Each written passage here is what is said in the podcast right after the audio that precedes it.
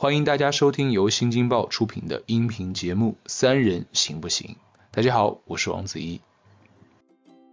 《滚蛋吧，肿瘤君》的导演韩延嘛，也是人生大事的监制嘛。他好像对这个题材尤其比较有个人的一种挖掘的一种兴趣，兴趣好吧？因为小玉跟我肯定都跑过那个追悼会，明星追悼会。对，我一个观察者，看到人生百态就在这个现场。但是这些热闹也好，然后混乱也好，其实跟里面躺着的那个人有什么关系呢？他到底走不走？他以什么样的形式走？你最最在乎的其实是你自己的感受。我想说的就是这个。对，每个人。的终点都是一样的，你越早的去认清这个现实，我觉得越早的能够适应这个现实，并且能让自己活得更快乐。大家好，欢迎收听这一期的三人行不行？我是小 T，我是小玉，我是小木。然后呢，又请来两位老朋友，一位是呵呵，一位是小新。先听一下他们的声音吧。Hello，我是小新。Hello，呵呵。嗯，今天是一个全阵容，就是我们叫五人行不行？对，一个全阵容。那今天要聊什么呢？就是现在电影院也开了。现在六月份呢，开始大家对有一部院线上的电影期待值特别高，就是朱一龙主演的《人生大事》。然后这个电影呢，我之所以会引起我的关注，是因为韩延在接受我们报纸采访的时候有说，这是一个关于殡葬题材的一个电影。当时我们就觉得这个题材还挺少见的。虽然现在我们在录的时候可能还没有看到这部影片啊，但是这个话题我们今天觉得是可以聊一聊。比如说从这个电影里面能看到一些。比如中国人的生死观呀，或者是有一些关于我们生活当中会遇到面临生死的一些瞬间的时候的选择之类的这种，当然看上去很严肃很沉重，但是我们保证这一期节目呢，我们的心情是抱着我们很热爱生活的心情在录的，嗯嗯，尽量的不是搞得那么的深，就是那种沉重沉重严肃的状态啊。然后我们还是老规矩，先让我们的。剧情翻译机，让我们小木 来介绍一下这个人生大事大概说的是什么吧。呃，人生大事它的题材其实蛮罕见，就是他在讲一个殡葬师的这样工作。就殡葬师可以对应大家比较熟悉的影视形象，就是入殓师嘛。嗯嗯，这种形象还是挺少见的。他讲了朱一龙，他其实是一个刑满释放人员，那他出来以后可能。工作行业的选择就比较受限呢，他就做了殡葬行业，从事这个行业里边。他在这个过程中间，一开始肯定是奔着一个我只是为了谋生，然后混口饭吃这样的态度。后来就遇到那个小女孩，小女孩是一个跟外婆相依为命的，其实有点可怜，但是她也挺可爱的。她外婆突然去世了，然后她在大闹那个应该是追悼会的现场吧，最后还赖上了这个。卓一龙饰演的这个殡葬师叫莫三妹，就这两个人，他其实有一个互相救赎的过程。嗯，而朱一龙他饰演的这个莫三妹的角色，在不断的从事相当于入殓师的工作的过程中间，接触了人生百态，他对生死也有自己的一些看法的改变。嗯，因为中国人其实对于死是非常忌讳的，由于这种忌讳，好像怎么说呢？中国人好像觉得这个事儿一说，他就会有不好的事情发生，甚至会不提。对，因为一提可能就会有不好的事情发生。就由于这种忌讳，大家对于殡葬行业的人，甚至都有一些。敬而远之的那种感觉，嗯嗯，就是说我知道他是从事这个行业的，我可能平时也不会跟他交朋友打交道这种。嗯，哦，上个月好像看到有一部网大，应该是叫《东北告别天团》，好像里面那个也是说的是，呃，刑满释放的人员他们自己搭伙做了一个公司，专门就是策划葬礼。对，就是策划葬礼。其实虽然说生死这个东西大家都很忌讳，但是比如说怎么面对葬礼，或者说面对这种趋势，其实我们原来很多影视题材当中应该好像都有这样的桥段和元素。这种元素和桥段是有，但是很多时候它是功能性的，比如说它作为一个喜剧场景，一个是很悲伤嘛，然后它要呈现出一个喜剧的那种效果，它恰好有这种对比可以呈现。但真正以这个为主题的，我觉得还是蛮少的，中国蛮少。我能想起来就是二零一零年的冯小刚曾经拍过一个电影叫做《非诚勿扰》，应该是《非诚勿扰二》，当时孙红雷演那个角色，他应该是一个老板，蛮有钱的。人生挺成功，他知道自己患了绝症之后，他在自己还没有走的时候，提前给自己办了一个追悼会，让他的亲朋好友来这儿，然后谈跟他的回忆。我觉得这是比较少见的。嗯，这个桥段还挺熟悉的。嗯，我我特别逗，我就是这个，我不知道是不是受这个电影的影响啊，反正有一度就我老公跟我说，他未来死 死了以后。他不想就是去做那个正常的那种就是埋葬。我说那你想怎么死啊？他说我热爱潜水，我要那个潜水到水底，然后等着那个氧气耗干。然后我的第一反应是。那一套潜水装备挺贵的，你这不是浪费吗？然后他也很生气，他说：“难道我都不值这一套潜水设备吗？” 当然，我觉得他现在可能改变了这个想法。哎，但是都你老公还是挺逗的，还能就这么坦然的说我想怎么死。其实刚才小木说到了一个，就是说那个中国人对待这个死的这个生死的态度，我觉得其实是越是年轻人。越忌讳说这个，但其实越是马上要面临这个的老人，他反而是很积极去面对的。因为我记得我我家里有一个长辈，就是当时我还挺小的，他年纪很大，而且那会儿就在他的那个老家是还可以土葬的，就是他当时就一直在跟他的家里人说，我死了一定要用什么什么木质的棺材，然后家里人所有的年轻人就。都在说，哎呀，您说什么话呀？您离死还远着呢，都在说这些。然后这个老人就一直在跟大家说这件事儿。我当然也是觉得他一直说，但是我觉得我有点理解他。我就说，您放心，到时候家里人肯定给您用最好的。我说完这句话之后，他就再也没有提过这件事儿。其实他的不断重复，他就是希望能够得到未来可以去帮他完成这这件事儿的这些人的一个准确的答复。嗯。但是作为年轻人，作为就是。大家一直有这样就忌讳生死观的这么一个态度的时候，大家都不想去跟他谈这件事儿，觉得我跟你说这个就是不孝顺，但反而其实会让老人心里一直惦念着这件事儿。这个是给我一个对，这是给我一个很很大触动的一件事。嗯，然后所以这是我想到，这也算是一个代沟吧，就是年轻人和老人他可能看待生死反而是不太一样的状态。嗯嗯，嗯老人更坦然一点吧。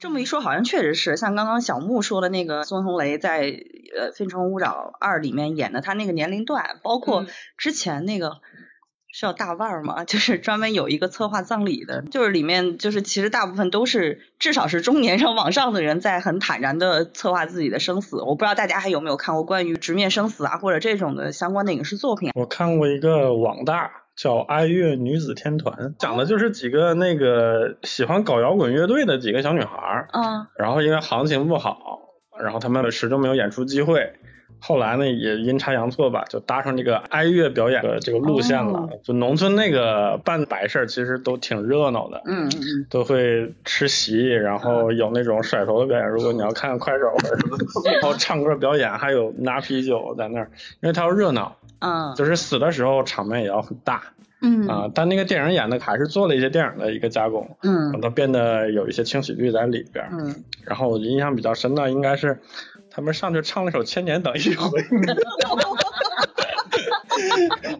天哦，这个我可以补充一点，你说这个一般是喜丧，或者说是人老了之后，他不是那种就是在外边，比如说你横死的年轻人之类的，是不会有的。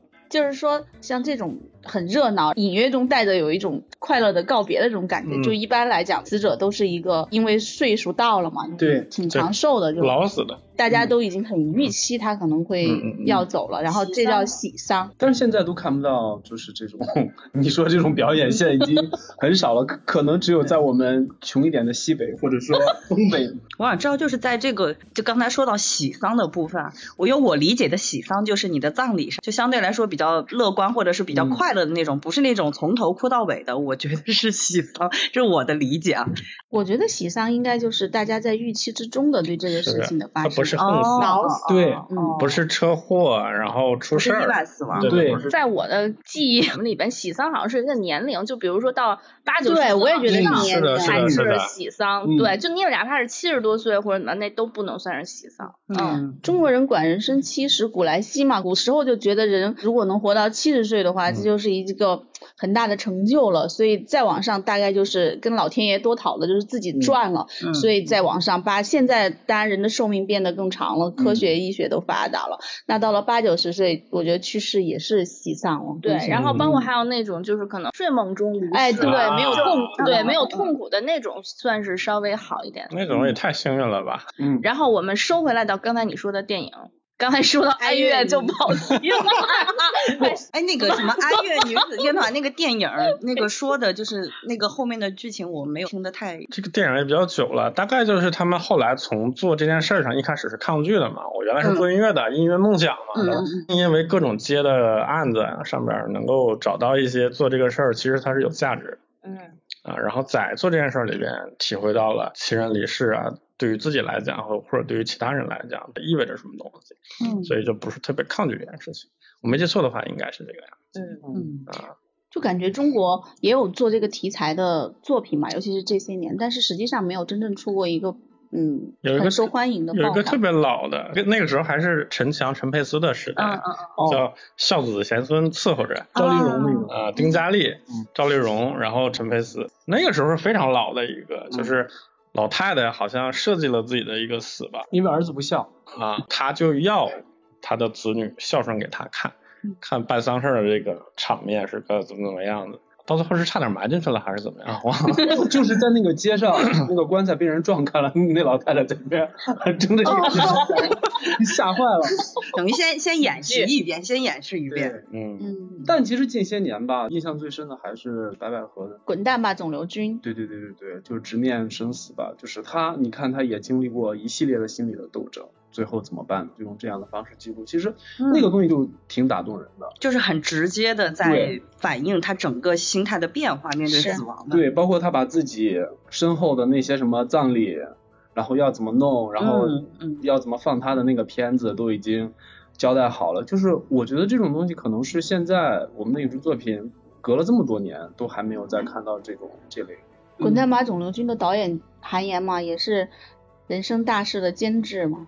他好像对这个题材尤其比较有个人的一种挖掘的一种 兴趣，兴趣好不好？然后他拍了《滚蛋吧，肿瘤君》，就是讲一个患肿瘤和癌症的人他怎么样面对自己终将走向死亡这件事。然后后面又拍了《送你一朵小红花》，那个就刻画的是群像，就是一群人怎么样来面对这样的事情，是或者是携手啊，或者是怎么样互相帮助啊，但最后还是要面对这个事情。好了，到人生大事。终于就是直接面对，对，直接面对。他这个主角就他虽然不是面对死亡这个当事人，但是他天天他的工作就是他作为一个观察者，他每天在看见这些事情的发生。嗯嗯，就除了这些，我印象里面近几年看过讨论生死的态度，大家提及的最多的就是《寻梦环游记》。啊，它里面说的就只有你在被人遗忘的时候才算是真正的死亡嘛？嗯，是对，那是一个墨西哥导演拍的片子。就南美那边的这个生死观的文化，好像它就是这个样子的，就是他们其实很乐观的在面对这件事情。那中国的影视作品就算是以死亡为主题的，它也是在借着。死这件事儿讲生的故事，是的，包括包括刚刚说的那个爱乐女子天团，嗯，然后更早的那个陈佩斯演的那个，他也是在讲活着的这些人的事儿。但是《寻梦环游记》它就是非常直面的在讲死亡是怎么回事，然后会怎么样。这种我觉得可以反映出来，中国的至少在艺术创作者上面还是很少有人就这么直面的去讲这个事情。嗯。那还是一个回避的态度呀，那还是一个就是我尽量避讳的去讲这个态度。我就算去讲，我也是向死而生，我是讲后面那一节是而生，而没有讲向死。我个人觉得啊，就是中国的这些创作者们不大敢碰这类题材。你且不说你怎么去把握这个度的问题，你就是从创作这个角度上来说。你说谁愿意来帮你出这笔钱？你来做这个项目？商业上对，你商业上怎么去衡量？嗯，那各位说的，因为我们每一个人其实都是在回避这个死亡的话题。嗯，你说他是入殓师也好，他是焚化炉工作的也好，无论他是。在这个死亡产业链上哪一环，你都会觉得说绕着它走，嗯，这是一个潜意识的东西，是潜意识，这是一个文化常年的积累的对，是潜意识。你包括比如说像我跟跟我家的长辈老人家聊天的时候，都会说百年之后。对呀，就不会直接说死亡或怎么 这种事。以前鲁迅写杂文的时候不就写过吗？有一家的小孩出生了，然后就去道贺，这些人都说这个小孩以后可能会中状元，主人家就非常的开心，然后说这个小孩以后会大富大贵也很开心，然后就说这个小孩最后会死的，然后就被一顿棍子打出去了。可是他说的是实话呀，哪个人最后不是会死的？但是中国人来讲，他对这个事情的接受度是一个长期的那种传统的积淀。对啊，最直接的一个例子就是，如果你住的是商品房，你们家肯定是没有四层。对吧？是的，是的，对，商场也是。不说远了，就说咱们自己，嗯，对生死这种东西是怎么看的？我是因为我经历过我大伯，我是十一回家，然后去看他。这是刚刚发生的事？没有，就是差不多快七八年了吧。嗯。我看的时候他好好的啊，他们那个院子里还种了一棵什么枣树，嗯，真的是给我留的。给我之后我就回去了，嗯，我回去之后不到一个小时人就没了。就是那个冲击是很大，虽然他就可能一直有什么脑溢血呀什么之类的病，但是一直都能够维持的很好。就是这个对我的震撼很很大，但是他们家里人，就是我哥他们会觉得说有心理预期，就是不知道什么时候，但我不是，嗯，就是带给我的震撼会稍微大一点，就是没有办法接受。然后那天晚上我就特别害怕，就是你一下子缓不过来，你知道吗？我哥他们给我打电话，我都不敢接电话。那一下子，我变成那种特别要逃避、要回避的那个状态。嗯嗯，这我觉得是就是人之常情。对，这个只看到了微信，哇，然后就开始发抖，就不行了。我能想到一个点，就是就是我在决定养宠物的时候，其实我就已经开始考虑这个问题。我觉得这个东西是现代人不可避免的遇到的，其实跟死最有关系的几个事儿之一，我觉得就是养宠物。啊，然后那个心情是有点复杂的，我就是想买它陪伴我的这个时光，嗯，啊，把它带入到我的生活里边。但其实一旦面临他生病的时候，你会焦虑，你会担心他，嗯，但你又知道其实你可能改变不了什么东西。我觉得这是比较让我觉得跟我们这茬人吧，就是离死亡比较近的时刻。我们离死亡还远着呢。啊，就是离接触死亡这个事情。离这个概念，对，你看这都在回避了。对，我的潜意识里边就会是哦，对，就是要那个回避。我曾经想过一个开脑洞吧，想到一个事儿，我觉得现代人有，就出来打工的人有个困扰，就是他搞不好某天就真的非常需要直接的去来解决他父母葬礼的问题，但是后来他发现。这个老家的人，他一个一个都不认识，他都不知道流程是什么。是啊，我觉得这是我非常大的一个痛点，有的时候我都想解决他一下，因为因为我觉得这是一个非常现实的问题。我可能想的比较多啊，我有的时候就会去想那个事情，比如说我父母生病了，我我会在焦虑，一旦我将来要突然的回老家处理他们病情，或者是不好听一点，就是这个去世这个事情，我找谁？我觉得你可能。只想到了就是第一个层面，也许到那一天你回到老家，会发现会涌现出很多你不认识的亲戚，就帮你把这事儿办了。我也经历过一个类似这样的经历，就是我的朋友，嗯，就是他也是出来很长时间了，然后他老家基本上不认识什么人，嗯，而且就他爸爸妈妈跟其他的亲戚关系也不好，就平时恨不得春节都不会见面的那种，嗯嗯，但是有一天他。父亲突然去世，然后我我作为你想更是一个从来没有去过他老家的人，陪着他回到老家，突然就像我刚才说的，涌现出了很多亲戚，甚至他都不认识的亲戚，就各自有人去担起其中的一部分工作，去帮他把这件事儿全部做完。那一刻，其实我是替他很感动。嗯，我们那种小地方，其实就是你说的这种，可能我跟你平时也不来往，是你家里真的有这种事情，你跟任何人都不用讲，这些人都会来。对，因为中国人的传统。他不就这样吗？就是死者为大。嗯，对，所以这又回到我们今天的那个话题，就是人生大事，就是大家都会觉得这可能是甚至比你出生还要重要的一件人生大事，哪怕是之前打过官司的、打过架的，就都会过来帮忙。嗯，尤其在小地方，我觉得这个反而比城市在这块的人情味儿会更浓一点。是，太正能量了，这出乎我的预料。可能我本身是一个很正能量的人，因为其实当时在说录这期节目的时候，我就想，我觉得聊这个话题，我不想把它聊得很沉重。嗯啊，而且其实本身它可能是对某些人是一件沉重的事，但是即便我觉得在我的生活里，我去看待这件事的时候，我都不希望让它变得很沉重。我讲一个可能，我不知道这个说出来会不会遭到那个世人的抨击啊？世人的大胆发言，对，大胆发言啊！就是去年我姥姥就是也也没了，我姥姥也算是喜丧嘛，因为都九十多岁了。哦，是。我是不知道现在整个殡葬行业的这个这个行情是什么样的啊？我们当时就是在医院。就是做了一个告别仪式。其实当时挺哀伤的。然后那个告别时一开始，那个司仪一说话，我当时差点笑出来，就是就是我我就使劲忍着掐大腿，就是因为他简直就是小学一年级的一个小学生在读课文，就是他是春天来了那种今天。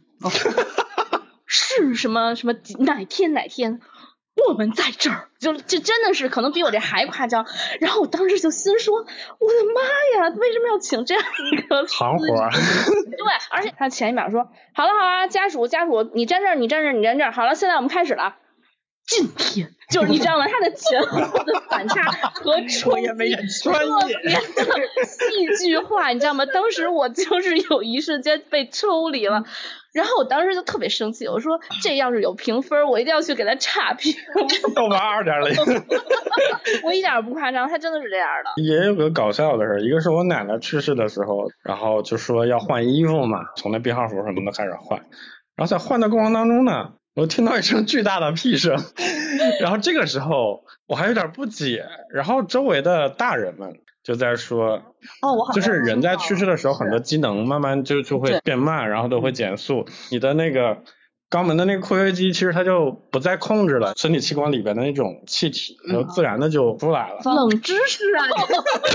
我们南方对这个还有一套吉祥的话，嗯，说就是这个是呃你在尘间受过的苦化成了浊气排出了体外，你可以去到更好的世界。我说到我的生死观，其实我是一个特别典型的忌讳说生死的那个人，因为我小时候就是很早家里老人都去世了，我是一个特别怕说到死亡的人，因为我觉得我没有那种去告别的能力，就是我的情绪可能还没有修复好到。去能面对这件事情，然后我刚才听到就是节目做到现在，包括我有回想到我以前经历的和我听过的一些故事，我会觉得说生死这个东西。其实你不用特别自我的去说，它就是个很沉重的东西。你比如说像对于宠物这个，我其实养狗之前，我大概有做了五到六年的思想斗争。哇，这个我这个斗争是因为什么呢？我就是接受不了狗有一天会离开我。你养个电子宠物。对，但是电子宠物又不会毛茸茸嘛，然后你可以 伪善。对，我就是个伪善的人。对，但后来有一天我看了一篇文章，他就是说。其实，在狗的那个世界里面，它是没有死的概念的。嗯，它只不过对于它而言，就是换了一种方式，就可能就是说，其实很多宠物就会觉得说，我去了另外一个地方，我可能不能陪你一起玩，不能陪你一起什么，它不觉得这是死。就是当我想到说，既然它不会有痛苦，或者说不会觉得这是一个是死的话，我就觉得我好像能够接受一点点。我能理解，是因为我觉得。就面对死亡这件事儿，充分的说明了人的本性都是自私的。是的，其实就是他到底走不走，他以什么样的形式走，你在最在乎的其实是你自己的感受。我想说的就是这个，对，不悲伤。是，包括为什么我身边的很多人，当他的宠物可能进入到就是晚期比较痛苦、比较要去世的阶段，都说我再也不会养宠物了。但是没有多久就买新的。嗯。啊，就是续上了自己的那个感觉，他就立刻就是觉得他们家好像没死过小狗，就那个感觉。就还有一个故事可以佐证这个观点，就是我近几年的生死观大为改变。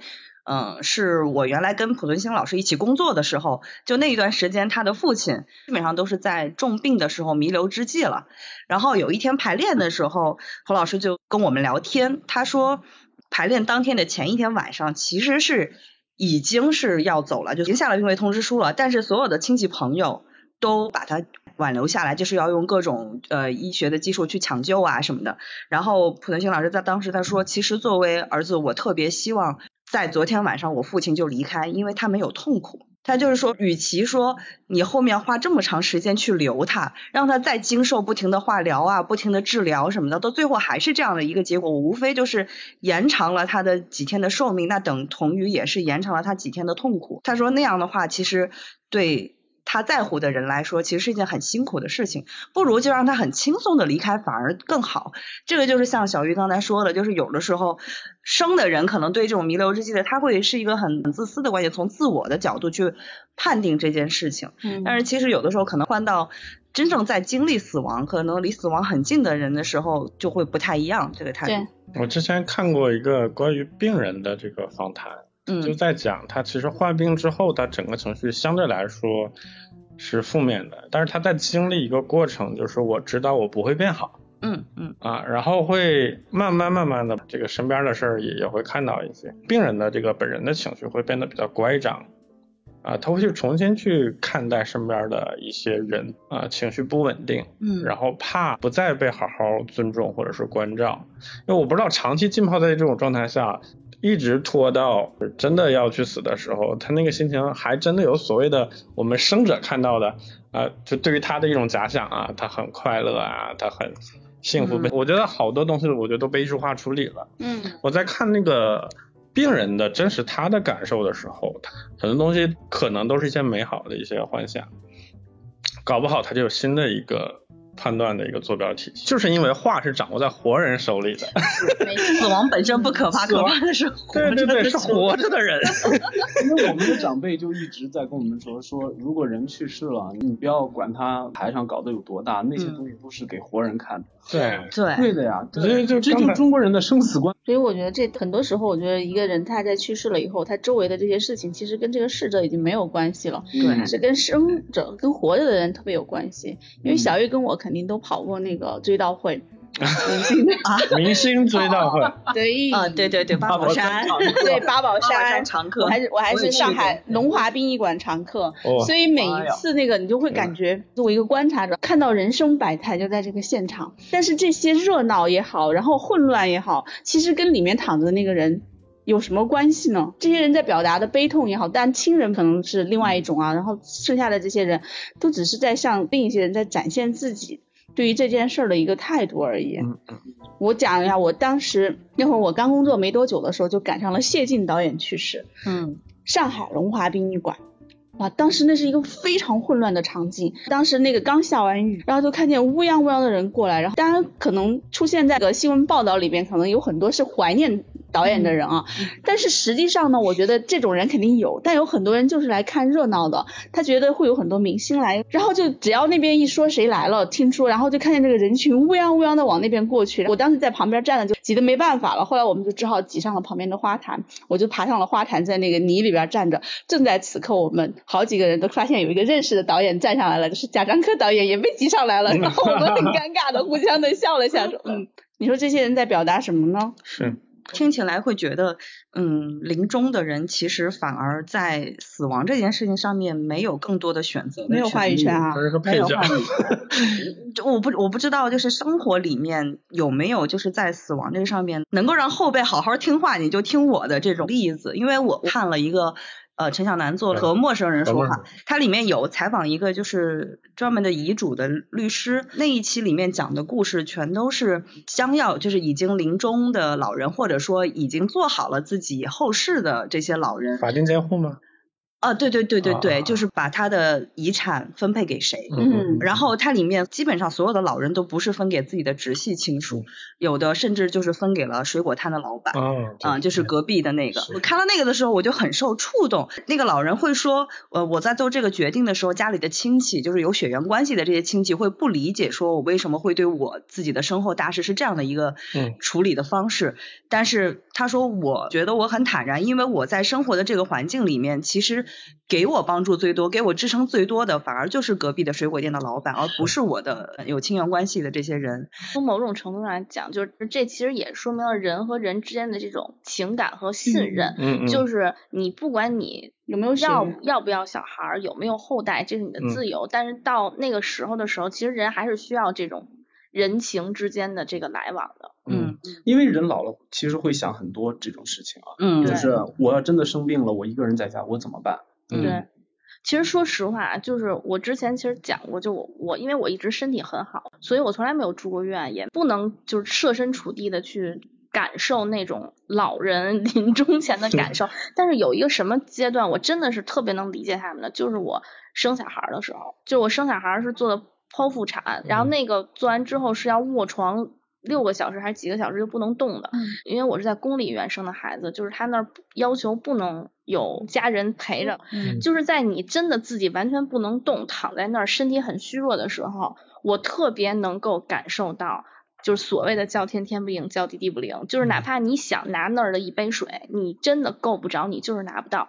那个时候，我为什么当时的状态是很乐观的？就是因为我知道我能好起来，因为我不是生病，我不是要死了，我只是生了一个孩子，我过两天我就缓过来了。但是那个时候，我就在想那些长期卧床的人，他知道可能好不了，我好不了了，嗯，他真的是很痛苦，所以我那个时候我特别能够理解他们是怎么想的。对啊，这就是那个。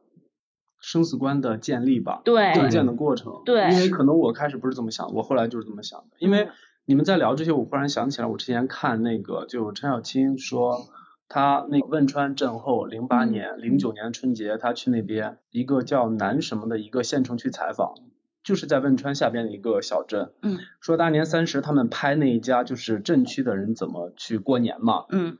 然后拍完之后，已经过了十二点了。他跟他的几个同事完全没有吃饭，那个老头就特别开心的给他做了一桌菜，说你们快来吃。然后他就跟老头聊天，他说，哎，那这是地震后的第一个春节，我觉得你们好像过得还挺开心的。他说，哎，我特别开心，因为我刚才在吃饭的时候，我数了一下，我们家人头是全的。因为在地震里边，他们家没有一个人去世啊，所以说这个过年这些人头是不是都在都够？嗯，他特别开心。嗯啊，那些比如说在那个地震中间有很多亲人去世的人，他也是会建立他的另一种生死观。嗯，比如说那种年轻人，他可能从来没有想过这件事，但突然之间这么大一个灾难下来，对，他可能身边特别亲的人就一下子就没了，嗯，完全没有任何准备的，他自己经历过这个事儿以后，他对于生与死的看法就会不一样了。关于临终关怀的这个事情，其实也是有点像我们在生死观里面怎么站在一个离死亡最近的人的视角上去去想，我能不能够争争得更多的自己的一个自主权。嗯，因为我查了一个数据啊，突然正能量起来，就是好像这几年中国的医院开始设立临终关怀科了。对，有说现在基本上是。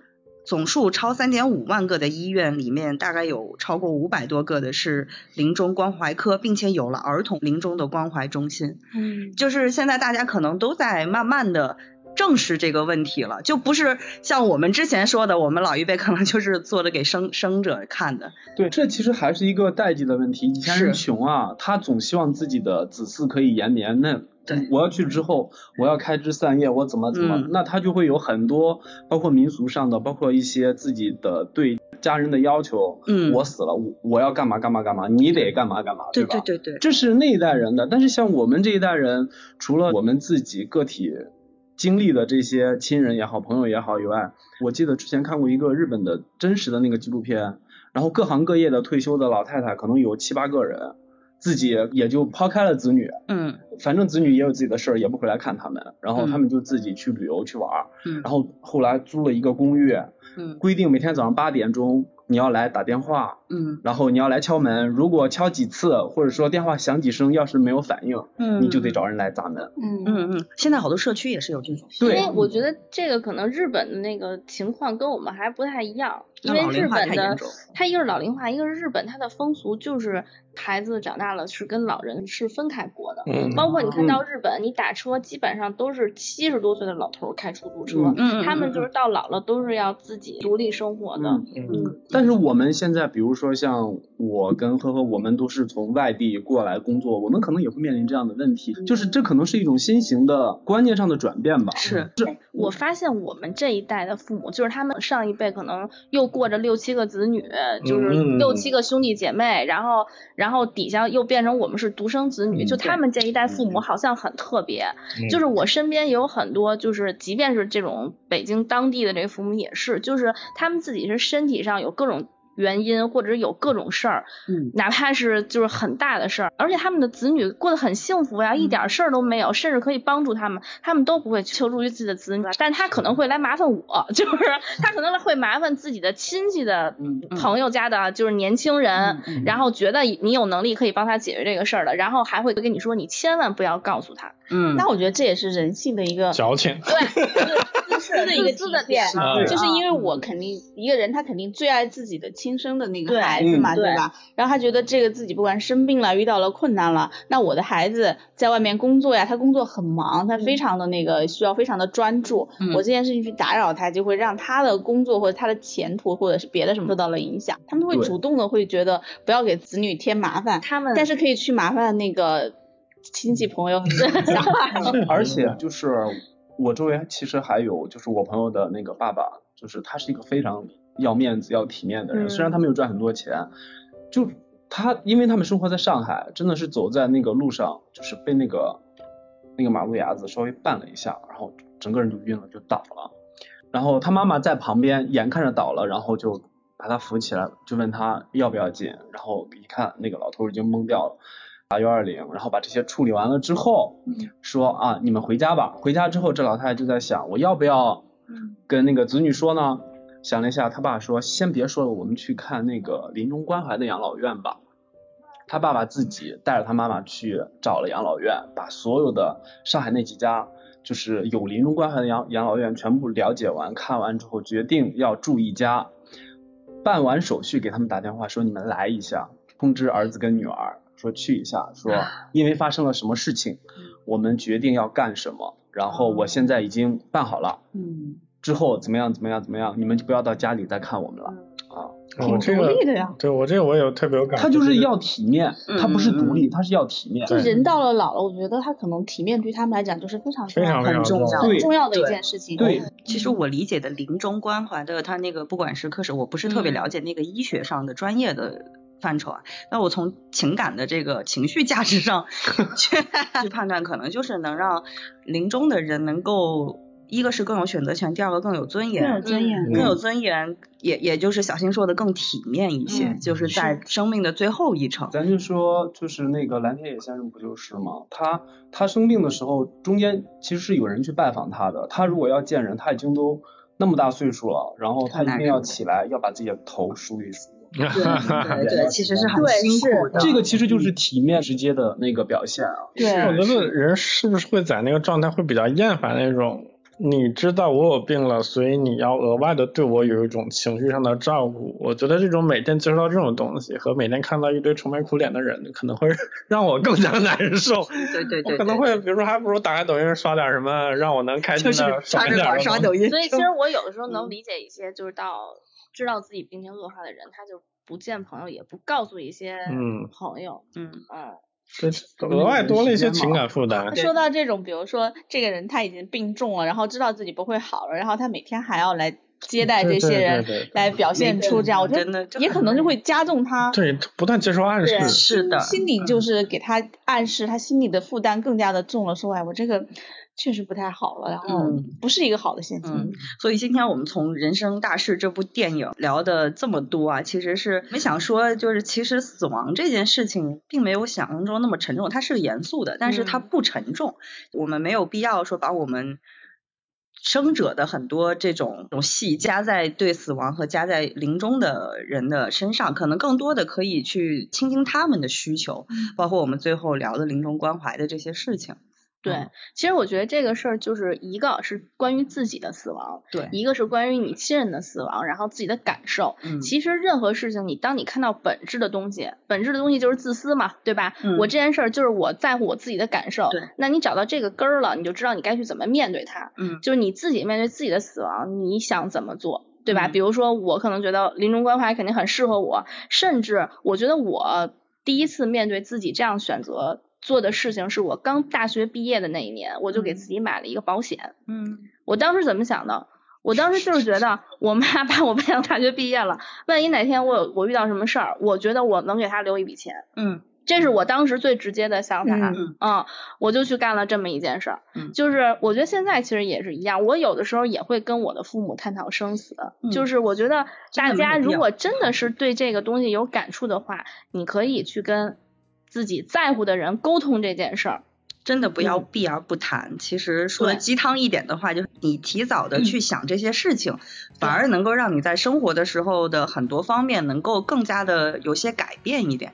我看到有一句话，我觉得说的特别好，就是你正确的去面对死亡这件事情，就是因为在你知道这个生命是有限的时候，你会更认真的对待你的生命，对自己更负责一点。对，嗯。就是不要欺骗自己。嗯，有的人会觉得死亡这件事情我不说它就不存在了。对，这就是一种我觉得算是一种自我欺骗吧，这没有意义。每个人的终点都是一样的，你越早的去认清这个现实。我觉得越早的能够适应这个现实，并且能让自己活得更快乐。但是我我当时觉得，就是还是从我说的那个出发点，就是如果你觉得你避而不谈，你自己很舒服，那也 OK 的。就是我觉得还是每个人一定要找到自己的出发点。因为其实你说生死，咱们其实聊更多的是死。其实死带给活人的一些思考，或者说我要怎么去面对，或者说你们刚才说的，那我因为。谁谁的去世，或者说我看到了哪些身边的亲友的病亡，能让我做什么改变？我觉得这这才是最重要的吧。嗯嗯，对。那今天就大家还是挺有收获的吧。然后就如果有时间可以去看一下这部电影，可以跟身边的人聊一聊。那我们今天就聊到这里啦，拜拜拜拜。